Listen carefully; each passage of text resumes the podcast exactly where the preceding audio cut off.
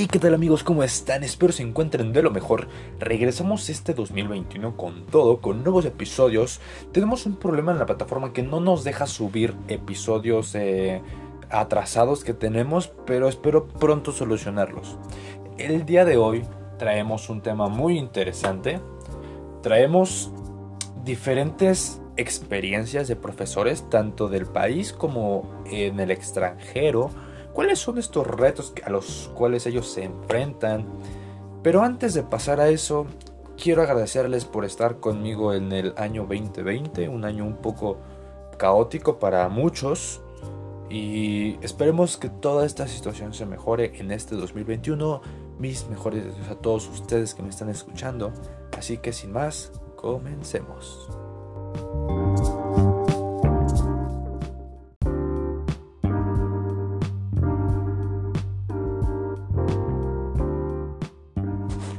Bueno, como anteriormente mencionamos, el tema del día de hoy va a ser experiencias de incorporación a la comunidad escolar. Vamos a leer los testimonios más interesantes que nos proporcionó el texto, los seleccionamos y vamos a comentar acerca de ello. Todos estos o la mayoría son respecto a la siguiente pregunta. ¿Cuáles son los principales retos que enfrentan los docentes noveles? Por docentes noveles se refiere a docentes o ya sea recién egresados o con poca experiencia. Uno de los testimonios nos dice, toma tiempo desarrollarse como un maestro experto. Quizá parezca que los problemas de los maestros principalmente son que ellos no saben cómo hacer. Es importante que ellos sepan organizar una clase, cómo hacer frente a los problemas de disciplina, cómo organizar y presentar los materiales de enseñanza. La razón fundamental no es que ellos desconozcan el cómo, más bien requieren saber exactamente qué es una buena clase y por qué y cómo desarrollarla. Eh, cuando la gente desconoce el objetivo de cómo va a alcanzarlo, por lo tanto, mientras que él no saben cómo es la dificultad, o él no sé qué debo hacer, y él por qué, son las causas fundamentales.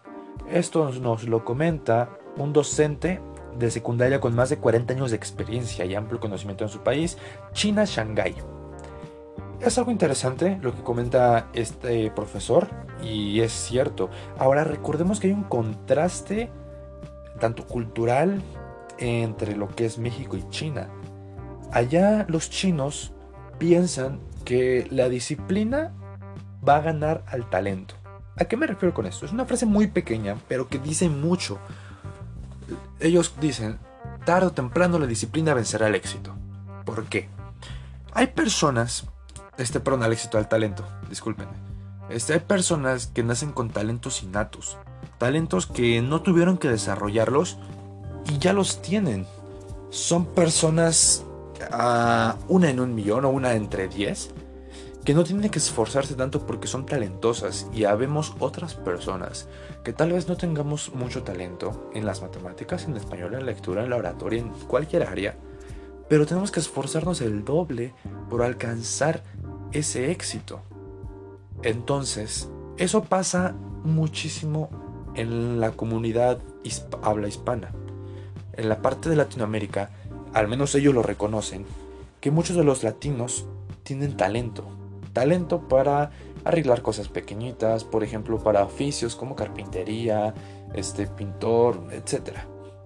Cosa que ellos tienen que estudiarlo para poder aplicarlo y muchas veces no saben cómo. Entonces a eso se refieren ellos, que la disciplina tarde o temprano vencerá al talento. Ellos piensan que es mejor una persona disciplinada que una persona talentosa, porque el talento tal vez no lo tienen disciplinado. ¿Y qué se refieren con disciplina? Llegar a tiempo a todas sus reuniones, horas, y ellos dicen a las 6, a las 6 llegan. En cambio el mexicano o el latino es un poco diferente. Si nos citamos a las 6, sabemos que nos vemos seis y media. Entonces, estos pequeños detalles es lo que diferencia la educación de Medio Oriente, en este caso China. Que es por ello que no es que los chinos sean inteligentes, son disciplinados, que es muy diferente, no es lo mismo. Un chino te lo dice. Hay una persona que se llama Kenji Yoko, es un conferencista, y él nos dice, era, es un chino, eh, originalmente obviamente de China, nacido allá, pero fue adoptado por Colombia. Él vivió en Colombia y fue un chino viviendo en Colombia. Entonces la gente lo veía y decía que era una persona súper inteligente, que los chinos armaban calculadoras con las manos. Y no es así. El comenta dice, no somos inteligentes. Realmente somos disciplinados. Esa es la diferencia. Estuvo viviendo en Colombia supuestamente, se fue para China y mientras era este niño y pues vio el contraste de culturas que en Colombia antes de que llegara el maestro el caos era el, el salón era todo un caos los niños gritaban, peleaban, se empujaban, platicaban y comentaba que en China no. En China no había profesor y todos calladitos, sentaditos esperando al siguiente. Entraba el profesor, todos se paraban, saludaban, se sentaban. No había nada. No había nada de escándalo. Era muy diferente lo que es la disciplina allá. Ahora bien, vamos a hablar de los retos al inicio de la profesión docente hay que entender unas necesidades em, eh, identificadas. Tenemos aquí una tablita que nos la marca García M, que son las necesidades principales que los docentes pueden necesitan tener, como las competencias específicas que hemos visto. En el ámbito físico-emocional, pues nosotros como docentes tenemos que tener obviamente autoestima, seguridad, aceptación, confianza en sí mismo, resistencia. Ok. No sé si han escuchado una frase que dice, tú dilo con seguridad y todo mundo te lo va a creer. Y es muy cierto.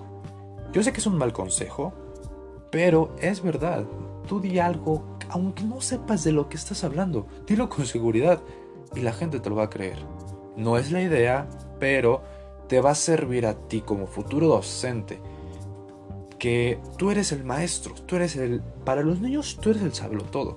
Obviamente habrá uno que esté por encima de la media, pero tú eres esa figura de sabiduría para los alumnos.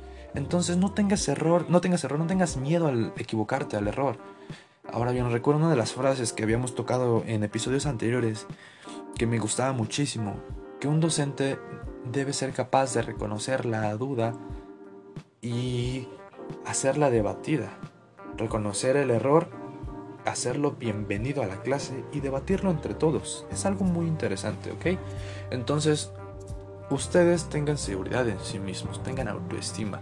Créanse que son los mejores docentes, el mejor docente frente a ese grupo, lo mejor de lo mejor que han visto esos niños.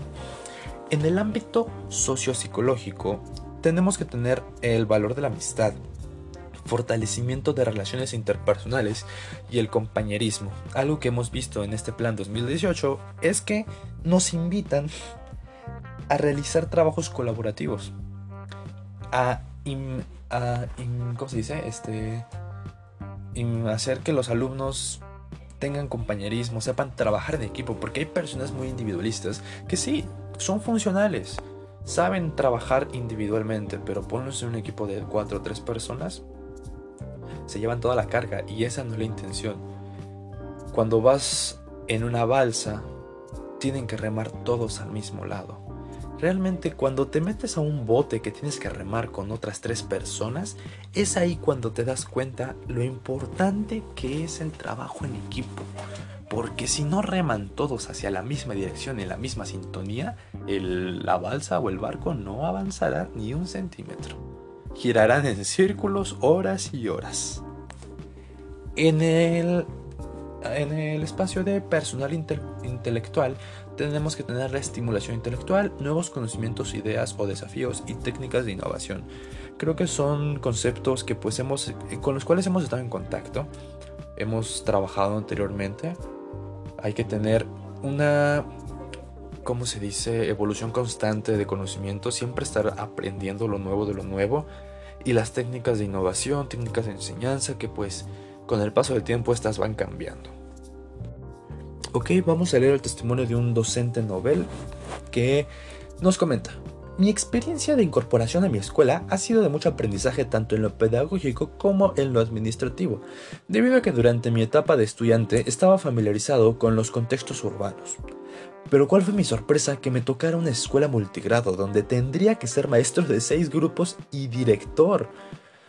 Al principio sentí miedo por no saber qué hacer con tantas responsabilidades, pero con apoyo de otros docentes de escuelas de mi zona y mi supervisora he podido aprender de su experiencia para mejorar mi práctica docente, además de estar constantemente investigando y diseñando estrategias de trabajo para el multigrado.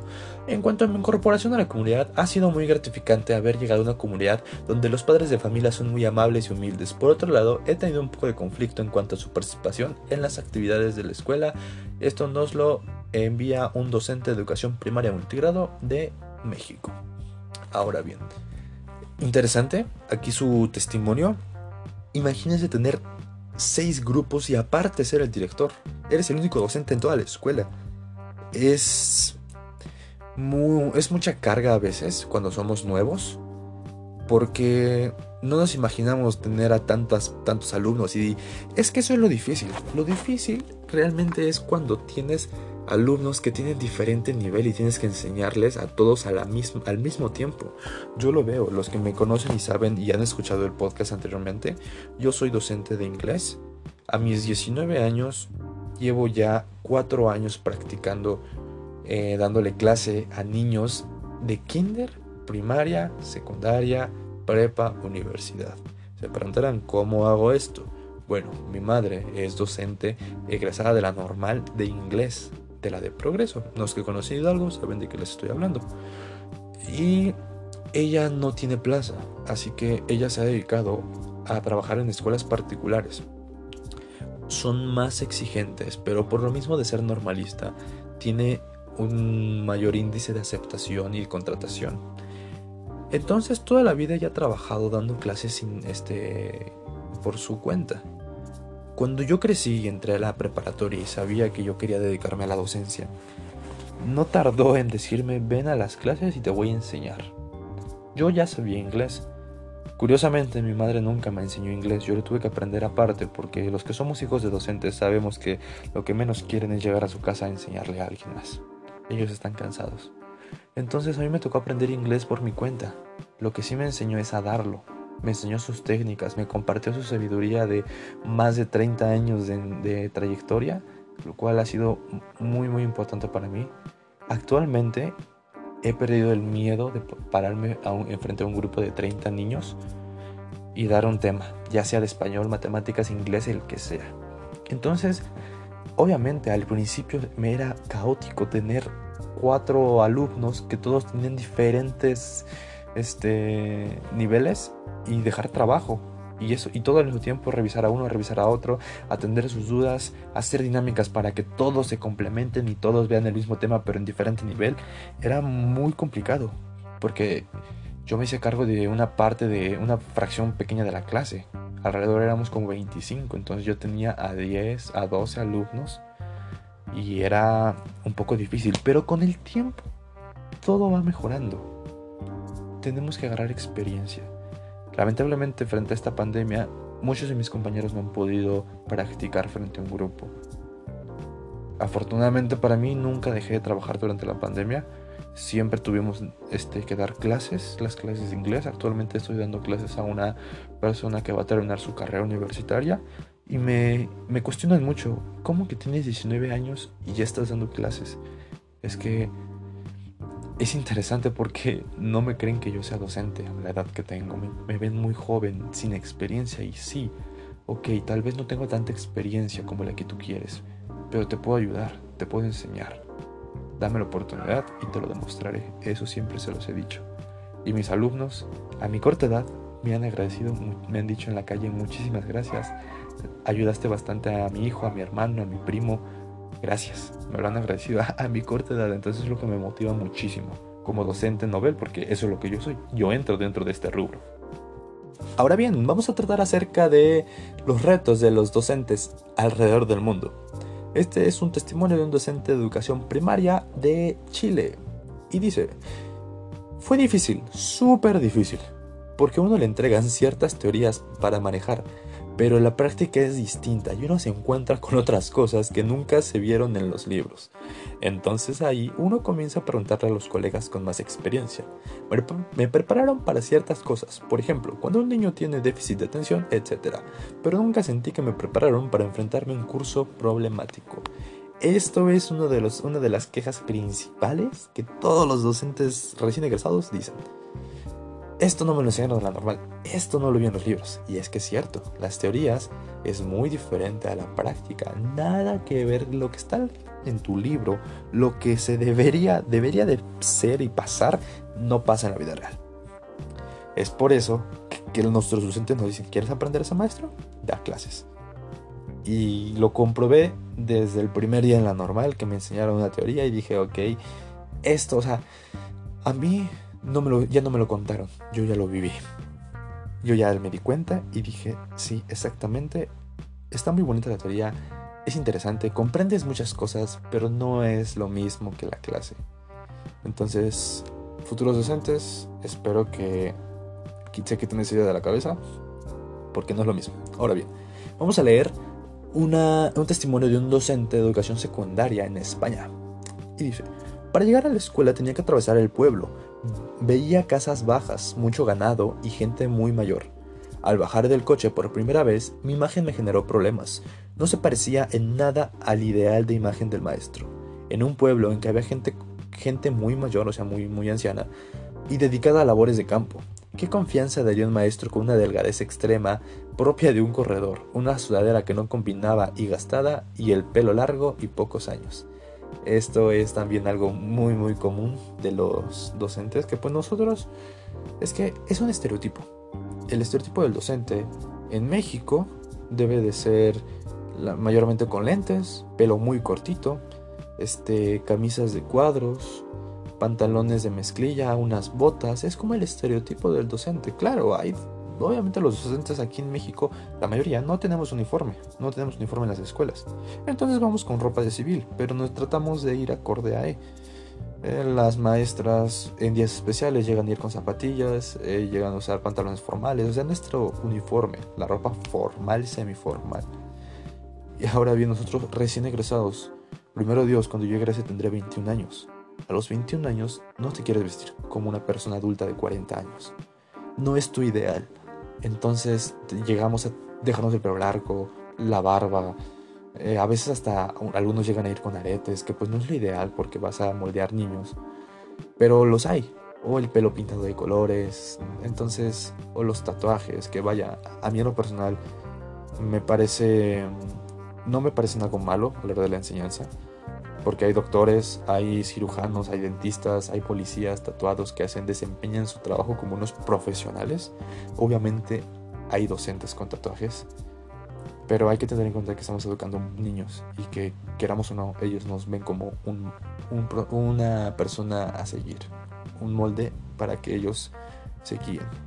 Ok, y vamos a leer uno de los testimonios que más ha llamado mi atención. Esto es de una docente de educación secundaria en Argentina. Y dice, fue una experiencia terrible. Me tocó un colegio donde la situación era incontrolable y no se parecía nada a lo enseñado durante el profesorado. Lamenté la distancia que existe entre el aprendido, como algo ideal, y lo real, que es duro e impensado. A duras penas terminé las dos horas de clase tratando de mantener a los chicos dentro del aula. Algunos escuchaban, otros escapaban por las ventanas. Más que profesora parecía niñera mal pagada. Si bien la secretaria me había advertido, ninguna advertencia parecía cercana a lo que se estaba viviendo. Soporté las ganas de llorar, me tragué el dolor y la desilusión y seguí dando clase. Fue un golpe tremendo, ni conversando con ellos podía convencerlos de que tenían derecho a algo en este país. Autoexcluidos y conscientes de la exclusión en la que se encontraban, lamenté mucho esa situación. Una lamentable situación para una profesora de secundaria en Argentina. Hay veces que los niños, pues sí, son incontrolables.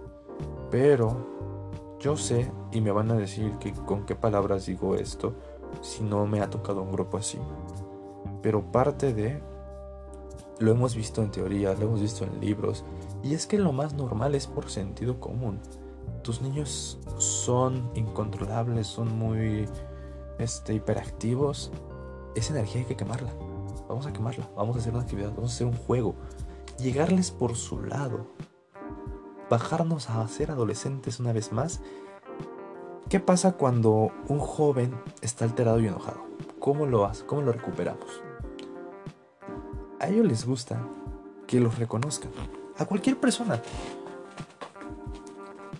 A cualquier adolescente que, por ejemplo, esta es una situación diferente, pero va, va encaminada a lo mismo. Cuando nosotros docentes explicamos un tema y nos, equivocamos en algo y un alumno nos lo hace ver, muchos de los docentes se enojan. Y, y se enojan y ven mal al alumno. Y se dicen, ¿tú quién eres para corregirme? Pero otros cuantos, benditos sean, se dan cuenta del error, reconocen el error, agradecen por la corrección y siguen la clase. En ese momento en que tú reconoces al alumno que te hizo ver tu error, el alumno se siente mejor consigo mismo porque dice, ayudé al docente. No dice, ese, ese maestro no sabe. No, no, no. Tú lo reconoces ante la clase y dices, muchísimas gracias Pablo, no me había dado cuenta. Y en ese momento el alumno va a sentir una amistad contigo, va a, va a ser que, o sea, tuviste la humildad de bajarte a su nivel, reconocerlo y seguir adelante. Entonces, para un niño de, secundaria, adolescente, eso es maravilloso porque tuviste esa humildad, era la palabra que estaba buscando. Humildad, te bajaste a su nivel, lo reconociste y seguiste con tu clase. Tal vez le faltó a esta docente bajarse al nivel de secundaria, escuchar tal vez sus problemas, si tienen alguna caricatura en común, hacer chistes al respecto de ello, para ganarse a esa clase, posteriormente para ponerlos a trabajar. Tal vez faltó un poco de eso, no me ha tocado estar en una situación así. Espero que cuando sea lo, lo, trate o lo lleve de la mejor manera. Esperemos. Ok, vamos a leer rápidamente algunos de los este, testimonios de los retos en nuestro país para el multigrado. Esto nos lo dice una persona de México, docente de educación primaria multigrado. Me gustan los grados superiores, pero es difícil aquí, en el multigrado. Es, la, es difícil la correlación de contenidos, lo que comentábamos hace rato, el que los alumnos vean el mismo tema en diferente nivel. Otra docente, esta es de educación secundaria igualmente en México, y dice, la comunidad está inmersa en un medio considerado difícil, ya que el entorno es de delincuencia, pandillerismo y al parecer drogadicción. Esto pasa muchísimo en Latinoamérica y en México, que por más que queramos hacerlos de bien, la comunidad tiene un factor muy importante en sus vidas, porque es su lugar de origen. Hay niños que ellos mismos te lo dicen, yo solo acabo la secundaria y voy a ser narco. Y es triste, es lamentable. Nosotros como docentes solamente queda enseñarles sus opciones de vida, que la vida no se termina ahí, hay muchas opciones y rezar para que nos hagan caso. Otra docente de educación secundaria y dice, yo, yo he ofrecido la escuela al director de la normal que se vengan a enfrentar con grupos de 45 alumnos. Ah, esta se refiere, perdón, no era de, ¿cómo se llama? De, secundaria, era de la normal. Eh, que ella ha ofrecido al director de la escuela normal en la que está que venga a enfrentar los grupos de 45 alumnos, o sea, que venga a ver la realidad de lo que enseñan en su escuela. Ahora bien, ya vimos las problemáticas, vamos a ver las recomendaciones para incorporarse a la comunidad y escuela. Como primera recomendación, nos mencionan que hay que ampliar la visión de la escuela para incluir a la comunidad. La comunidad nos puede ayudar a que la escuela sea un espacio para intercambiar ideas, experiencias, saberes y alegrías. No separar la comunidad y escuela, porque sí, la escuela está en la comunidad y en la comunidad debe haber una escuela. Se necesitan ambas partes. Pero ¿qué pasa cuando la comunidad no es sana para la escuela? La aparta y la hace menos y la hace a un lado. Y es ahí cuando no tienen ese sentido de pertenencia. Por algo nos llaman mexicanos, por algo nos llaman a nosotros hidalguenses, por algo somos este del continente americano, porque necesitamos un sentido de pertenencia, pertenecer a algo, saber dónde es nuestra casa. Y si en la escuela separan nuestro hogar de la enseñanza, ambos van a terminar peleados. O ya sea que la comunidad termine odiando la enseñanza o la enseñanza termine, o la escuela en este caso, termine odiando el hogar. Entonces hay que saber inteligentemente incluir a ambas para, que, para sacar el mayor provecho de ambas. Número 2. Contactar con todos los interesados. Nosotros podemos identificar a las personas importantes y por importantes me refiero a que tengan un cargo, ya sea como el representante de calle, el delegado, que el presidente del padre de su familia, etc. tal vez el grupo de danza de la comunidad, del grupo de cocina, para que esas personas mm, para que con esas personas queremos un vínculo de amistad y podamos trabajar en conjunto. Aquí nos menciona, toque todas las puertas de los espacios que sean interesantes. Hay que visitar empresas locales, hogares de personas mayores. Pruebe el mismo enfoque con alumnos y permita que le comuniquen lo que esperan y desean para la escuela y anímelos a pedir apoyo a sus familias y conocidos. Eso es interesante y yo sé que es un utópico y que es a lo que deberíamos aspirar. Sé que no en todos los casos se puede dar, pero si podemos y tenemos en nuestras manos la iniciativa de hacerlo, venga, hagámoslo. Algo interesante del siguiente punto nos, dice conectarse con el plan y los programas de estudio con el mundo de los alumnos y comunidad. En la comunidad de El Desmonte, en Pachuca de Pachuca Hidalgo, Pachuca de Soto, este la telesecundaria que me tocó observar, nos dimos cuenta que ellos en Día de Muertos realizan un mural, escuela comunidad, en donde expresan lo que es la tradición de Día de Muertos. Ponen algún santo, alguna Catrina, algunas flores, un mural hermoso que saben que ya es tradición de la comunidad hacer un mural.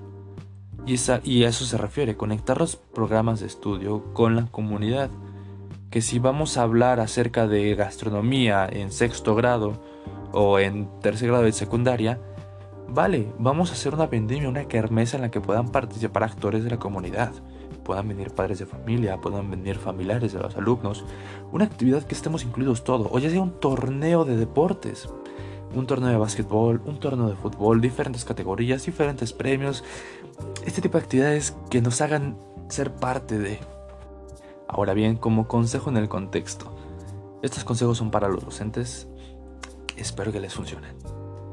Hay que sentirnos orgullosos de ser maestros rurales. La educación rural ha sido la base de la educación mexicana. Nosotros como docentes debemos poner una camiseta y decir, claro que sí que soy docente, claro que sí no tengo por qué avergonzarme y menos de dar clases en una escuela rural, porque esos niños eventualmente van a crecer y van a ser base de la economía básica, del sector primario de nuestro país, que nosotros sin el sector primario no funcionamos. Otro consejo, preséntese y condúzcase formalmente, tanto en actitud como en vestimenta, lo que mencionaba. Esto demuestra lo importante que es para usted la comunidad escolar y lo importante que es usted para ella. Es un sentido de respeto mutuo es algo que no se habla, pero se demuestra. Aprenda de sus alumnos y de su contexto. La visión y el conocimiento que poseen debe ser parte de lo que enseña. Esto es algo tan, tan cierto. Nosotros no vamos del todo a enseñar, vamos a aprender. Aprender de ellos, aprender su modo de vida, aprender sus costumbres. Trabajar de manera cooperativa con alumnos y comunidad. Sus necesidades son parte del reflejo de su enseñanza. Propicie lo útil, que lo que enseñe pueda ser aplicable en la vida real de la comunidad escolar. Esto lo llamamos aprendizaje significativo. Considere las observaciones que le haga la comunidad respecto a la educación de sus alumnos. Hay que tomar en cuenta las opiniones. Lo de identificar el error y reconocerlo no solamente va para alumnos, va para todos. Si vemos que un padre de familia nos comenta que su hijo no aprendió el tema, ok, vamos a ver por qué no lo aprendió. Tal vez estaba distraído, tal vez tiene problemas en casa, tal vez tenía hambre y no puso atención. Hay que aprender a reconocer los errores. Y lo que les decía, y se los digo en cada episodio que puedo, hagan que la duda sea bienvenida y debatida, no la rechacen. Bien, y como tema final vamos a abordar el último tema de este episodio, que es el conocimiento del tipo de servicio y tipo de organización en telesecundaria. ¿Ok? La telesecundaria surge aproximadamente hace 50 años por la necesidad de subsanar el regazo educativo y la deserción escolar en zonas rurales de difícil acceso. Niños, niñas, adolescentes que lograban terminar educación primaria pero no tenían oportunidad de seguir adelante. Su única opción era incorporarse a actividades del hogar, del campo, ganadería, dependiendo de la zona en la que ellos habitaran.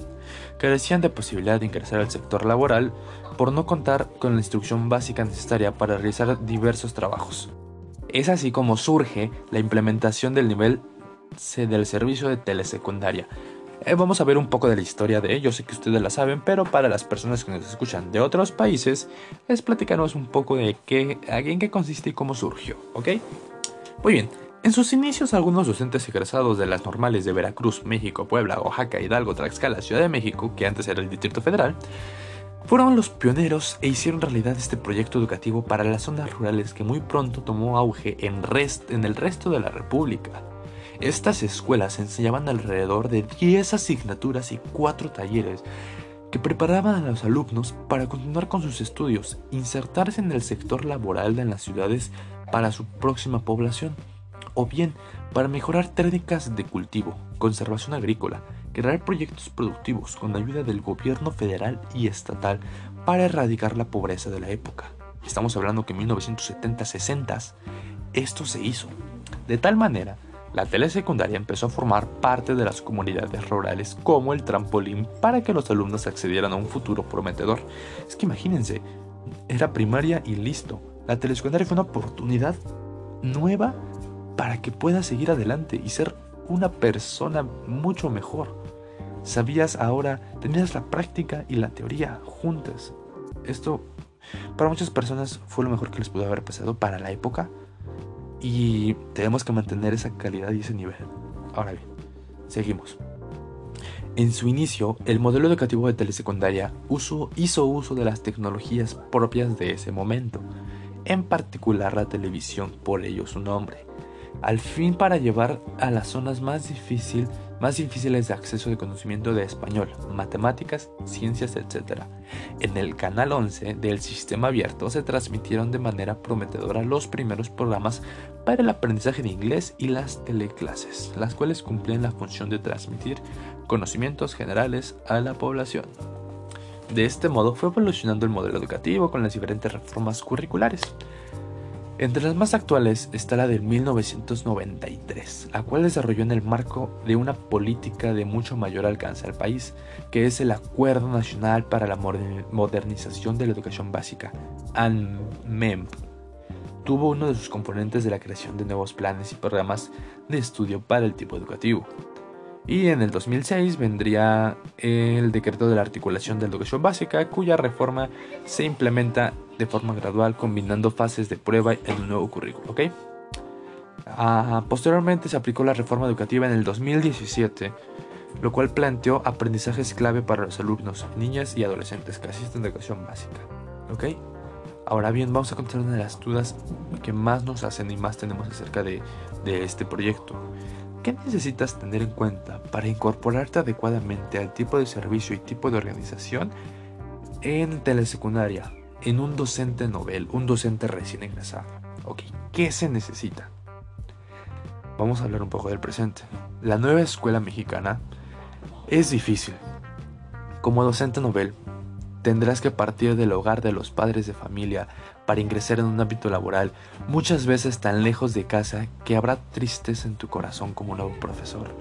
Pero al mismo tiempo habrá tanta alegría por empezar a trabajar con maestros y alumnos totalmente desconocidos, lo cual a la vez es un reto para ti como docente principiante, pues te demanda poner práctica de manera inmediata el conjunto de habilidades que has aprendido en la normal. En ocasiones llegarás al inicio, otras veces durante el final, otras veces a mediados del ciclo, pero ninguno de esos momentos es fácil. Usualmente, por falta de experiencia, puedes dejar pasar una situación importante, la entrega o recepción del grupo, la cual incluye, entre otras ocasiones, revisar la lista de asistencia, planificación del trimestre, bla, bla, bla, bla, bla. ¿Ok? Conviene que prestes atención a las relaciones con tu participación. La gestión escolar, actividades como desarrollar una parte de la ruta de mejora, cosas que tienes que ver con tu planeación y con los CTs. Ahora bien, algunas de las también preguntas frecuentes son, ¿dónde voy a vivir? ¿Hay casa del maestro? ¿Cómo voy a alimentarme? ¿Puedo viajar del diario o debo quedarme en la comunidad? ¿Con quién voy a trabajar en la escuela? ¿Compañeros docentes? ¿Cuál es mi aula? ¿Con qué mobiliario cuento? ¿Cómo asumir una dirección comisionada y atender un grupo? ¿Y si soy unidocente? ¡Auxilio! Surgirán muchísimas dudas, pero tú tranquilo. También sentirás que quieres renunciar, pero en este momento es oportuno destacar la importancia de tu tutor para darte seguridad de que ser docente es lo mejor que puedes hacer en tu vida. Su apoyo te ayudará a fortalecer tu vocación y enseñar a aprender. Dar al prójimo la oportunidad de acceder a mejores oportunidades para una mejor calidad de vida. Estás tratando con humanos. Eventualmente van a crecer y te lo van a agradecer con su vida. yo lo veo con mi mamá y ya me lo hacen a mí también. Me agradecen ser parte de su formación educativa. En verdad se siente muy bonito. Y bueno, ya para concluir, espero que esta información les haya sido de su agrado. Disculpen por la tardanza, media hora, yo sé que es muchísimo para nuestros episodios, pero este era un tema que necesitaba tiempo de platicarse. Gracias a todos ustedes por estar conmigo en este podcast, en este camino que apenas va empezando. Y espero que se encuentren todos bien. Les mando un abrazo a todos a la distancia. Cuídense mucho y nos vemos en el siguiente episodio. Esto fue Esto sé.